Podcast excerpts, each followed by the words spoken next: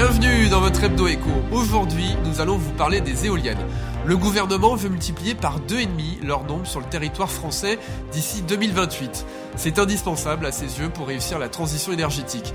Mais ses détracteurs sont nombreux. Stéphane Bern, par exemple, vient de signer une tribune remarquée où il accuse les éoliennes de détruire le patrimoine naturel, de nuire à la biodiversité, d'artificialiser les sols, Qu'en est-il vraiment? Nous allons débattre avec Jean-Yves Grandidier, qui est le président fondateur de la société girondine Valorem, qui est pionnière dans les énergies renouvelables, et un élu local, le maire d'Escourses, Patrick Sabin, dans les Landes, qui est aussi fondateur du territoire à énergie positive Cœur Haute-Lande. On commence avec vous, Jean-Yves Grandidier. Un documentaire choc anti-éolienne vient de sortir du rêve aux réalités. Il dénonce justement le fait que les résultats sur le plan climatique seraient nuls avec les éoliennes. Que répondez-vous à ces critiques? Avant tout, précisons que qui parle dans ce documentaire? En fait, nous avons là affaire à l'intelligentsia du nucléaire de la fin du siècle dernier. C'est-à-dire, ce sont les représentants d'un monde électrique, euh, de l'ancien monde électrique en fait, et qui ont des méthodes d'approche des problèmes pour résoudre les problèmes qui sont celles de l'ancien monde électrique. Et effectivement, dans avec ces méthodes d'approche, bah, l'éolien est disqualifié pour pouvoir effectivement tirer la quintessence de, l'éolien euh, dans ce qui est en train de se passer pour la transition énergétique, il faut avoir d'autres méthodes de raisonnement. Il faut avoir celle du nouveau monde électrique qui est en train de naître avec le, le développement massif de ces énergies renouvelables variables que sont l'éolien et le solaire. Et c'est à partir de ce moment-là, effectivement, qu'on peut arriver à euh, euh, trouver de l'intérêt, de la pertinence, et en particulier économique, et en particulier pour la réduction d'émissions de gaz à effet de serre euh, de, de euh, qu'elles apportent. Et moi, je voulais revenir un petit peu aussi sur la conférence de presse qu'a fait la ministre Barbara Pompili vendredi dernier, et qui, à juste titre, nous a rappelé que il y avait trois enjeux principaux dans la transition énergétique décarboner. Donc, vous m'avez posé la question sur la décarbonisation, équilibrer le mix et économiser l'énergie décarboner, eh bien, effectivement, euh, les, les, les, opposants ou les gens qui ont fait ce documentaire disent que ça, ça, ça ne, ça n'apporte rien en termes de décarbonation. Je suis désolé. Moi, j'ai fait un livre en 2017, page 104. Je montre qu'entre 2007 et 2015, effectivement, on avait la montée en puissance de l'éolien et du solaire avait permis effectivement de réduire l'appel la, la, et l'apport des, des énergies fossiles pour la production d'électricité en France. Et au-delà de, cela, au-delà de cela, il faut pas seulement regarder avec le prisme franco-français. Aujourd'hui, le, le, réseau électrique est maillé à la maille européenne. Il y a des interconnexions entre la France et l'Allemagne et, le Benelux et, même le Royaume-Uni. Enfin, tout, on est tous interconnectés. Et le marché, nos marchés électriques sont couplés. Donc effectivement, si à un moment donné on a des excédents de production d'électricité décarbonée, eh bien ils viendront décarboner le mix allemand, le mix du Benelux, etc. Donc voilà, et c'est ça que qu'a dit d'ailleurs Barbara Pompili. Donc ça, déjà la décarbonation, c'est effectivement c'est le mix français, mais aussi et surtout puisqu'on a un mix quand même assez décarboné, le mix européen, et, c'est ça l'enjeu, c'est quand même, je veux dire, les, les, émissions de gaz à effet de serre s'arrêtent pas aux frontières de la France. Tout à fait. Alors, ce qui est intéressant, c'est que vous le dites, c'est indispensable pour réussir la transition énergétique. On n'a pas le choix, surtout qu'on a une montée en puissance en même temps du véhicule électrique. Hein, on le voit bien. Ce sont des exigences européennes, donc c'est la fin du véhicule thermique est annoncée hein, pour 2030.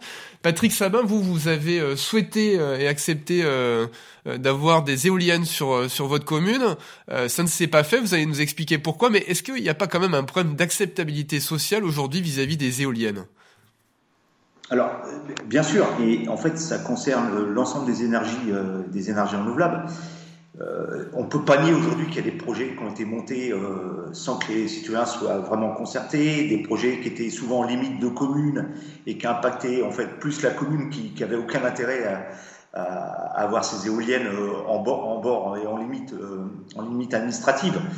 je crois que ce qui est important, c'est de, de travailler avec les citoyens, de, les mettre euh, vraiment contributeurs de ces projets. Il faut qu'ils puissent être euh, actionnaires de ces projets.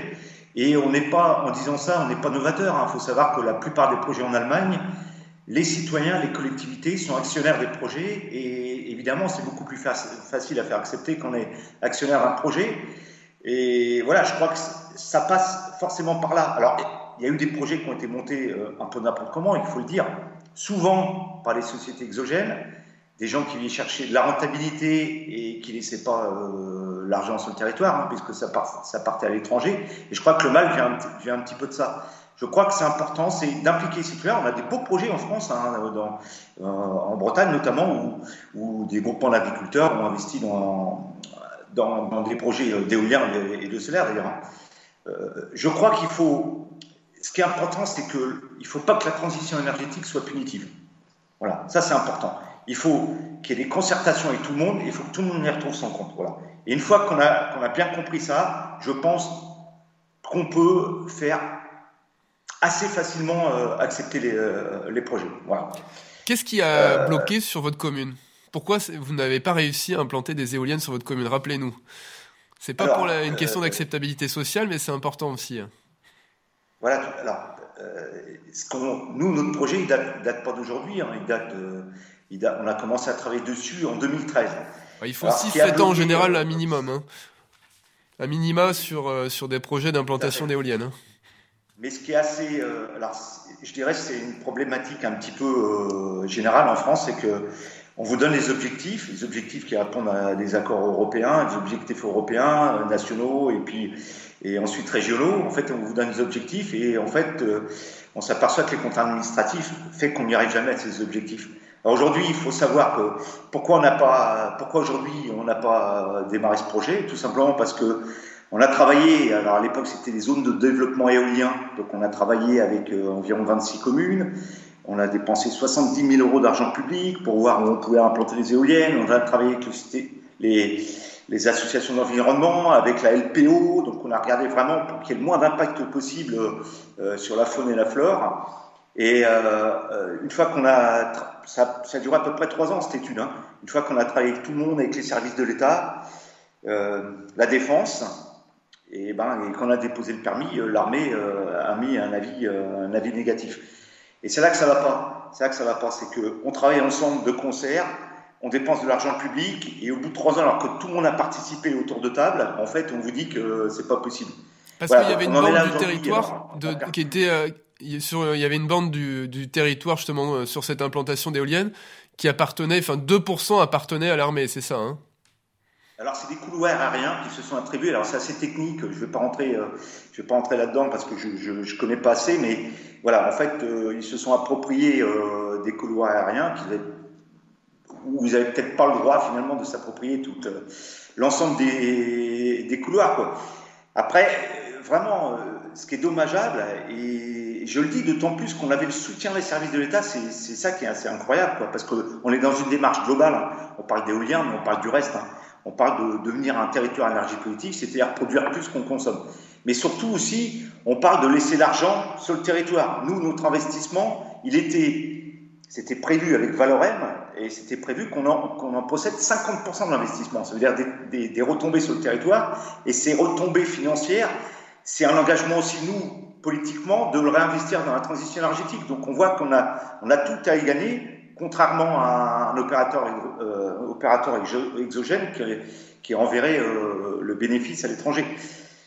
Voilà, on, voit bien qu'on a vraiment un décalage entre, entre les objectifs qui sont fixés et, et la jungle administrative qui est derrière et qui, qui nous complique les choses. Voilà.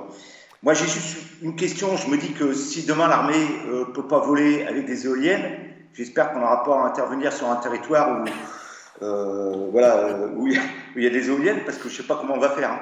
Les éoliennes, pour moi, alors euh, c'est un raisonnement simpliste, hein, mais c'est comme la chaîne des Pyrénées, il faut l'éviter. C'est comme la tour Montparnasse à Paris, il faut l'éviter. Voilà.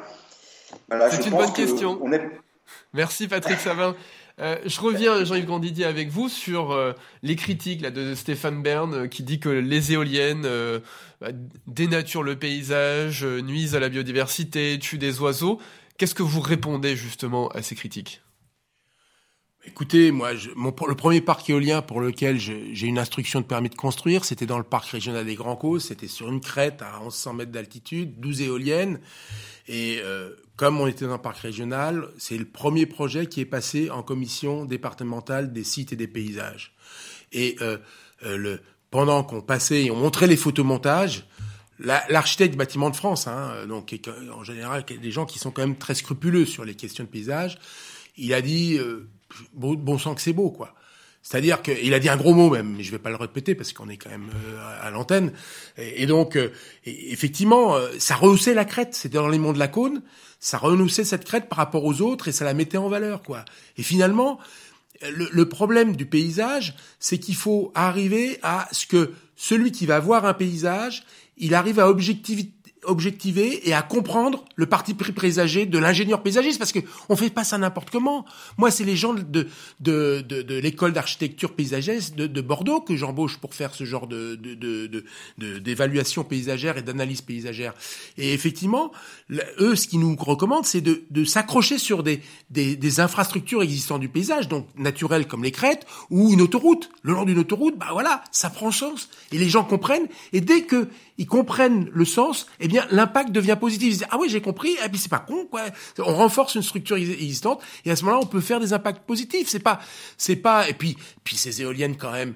Quand vous les voyez, elles sont racées, elles sont élégantes. On sent que c'est les Formule 1 du vent, quoi. En fait, hein, c'est pas, c'est pas des pylônes, c'est pas des pylônes électriques. Et, pourtant, sur l'impact sur les oiseaux et même sur le bruit. Eh bien, sur, la, bon, sur le bruit, on a la réglementation la plus drastique au monde. Et il faut qu'on la respecte. Et si jamais on la respecte pas, eh bien, le préfet peut revenir après des études acoustiques euh, une fois que les éoliennes sont montées pour nous dire, bah non, vous allez brider vos éoliennes, vous en avez, vous allez en arrêter à certains moments, etc. Donc là, là, euh, je veux dire, euh, a priori, le, le, préfet a les moyens de police pour pouvoir modifier ces arrêtés. On est dans les, les, les, les installations classées pour la protection de l'environnement, donc il y a tous les moyens de police qui lui permettent de, de modifier effectivement ces arrêtés. Et sur, sur, et pareil pour la, pour la biodiversité. Effectivement, aujourd'hui, euh, euh, bah, il, va nous, nous obliger des bridages. Alors, c'est pas trop les oiseaux, c'est les chiroptères. Eh bien, qu'est-ce qu'on fait nous dans un projet? Quand on voit qu'il y a un enjeu comme ça Qu'est-ce qu'on va faire? Eh ben, on va essayer. Si on a une haie qui est proche avec des chiroptères, qui est proche d'une future implantation d'éoliennes, on va se dire bon bah tiens, il faut remembrer un peu parce que au niveau agricole il y a des enjeux. On va éloigner la haie on va faire des linéaires plus longs avec des arbustes qui seront plus propices au développement des chiroptères. Et en fait, on va avoir finalement un, on peut même avoir un impact positif. C'est même pas nul ou, ou négligeable ou faible. On peut si on et, moi chez moi j'ai des ingénieurs, des chefs de projet, mais c'est fantastique, c'est des têtes bien faites qui sont capables de prendre en compte tous ces enjeux et d'être créatifs. Et c'est ça la transition énergétique, c'est la créativité. Il faut arrêter de mettre des interdictions et des et des barrières. il faut il faut euh, effectivement remettre les choses en cause et être créatif et pour pouvoir faire des bons projets qui sont aussi bons pour la production d'énergie renouvelable et décarbonée, bien sûr, que pour la biodiversité, qui est aussi un enjeu extrêmement important de ce siècle. Et il faut le, et il faut le respecter et il faut essayer de, de régler aussi le problème de la biodiversité avec nos projets. Juste brièvement, parce qu'on est à la fin de l'émission, euh, sur la, la, question du recyclage. On dit, voilà, les pales d'éoliennes ne sont pas recyclées. Euh, la filière n'est pas très écologique. Est-ce que justement vous travaillez euh, aujourd'hui fortement sur ces sujets-là et qu'est-ce qu'il en est? Bah, D'une part, nous on a une obligation de démantèlement. C'est-à-dire que tous les ans, le préfet vient vérifier qu'on a bien mis euh, les, provisions qui vont bien pour pouvoir démanteler en fin de vie le parc. Donc il y aura l'argent à disposition le jour où il faudra démanteler. Et puis aujourd'hui, bah, quand on démantèle un parc, aujourd'hui c'est en général c'est pour faire du repowering. Et il faut, faut bien comprendre que demain, on va remplacer les vieilles éoliennes par des éoliennes deux fois moins nombreuses, donc deux fois plus puissantes, mais qui, qui, qui produiront une fois et demi plus et à des coûts de production beaucoup moins chers, qui est déjà pas très élevé par rapport au nouveau nucléaire.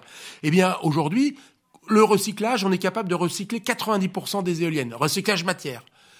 Et demain, on nous impose euh, de recycler 95%. Vous connaissez beaucoup de filières euh, industrielles qui recyclent jusqu'à 95% de, de, de, leurs matériaux? Bah, Merci beaucoup à tous les deux, on va retenir ce chiffre. Merci pour votre écoute. Vous pouvez retrouver tous les épisodes de l'Hebdo Echo sur notre site internet sudouest.fr ou bien sur la plateforme d'écoute de podcast de votre choix, Spotify, Google Podcast et Apple Podcast. Vous pouvez aussi regarder la version vidéo de cet entretien via la page de TV7 sur sudouest.fr. Merci et à bientôt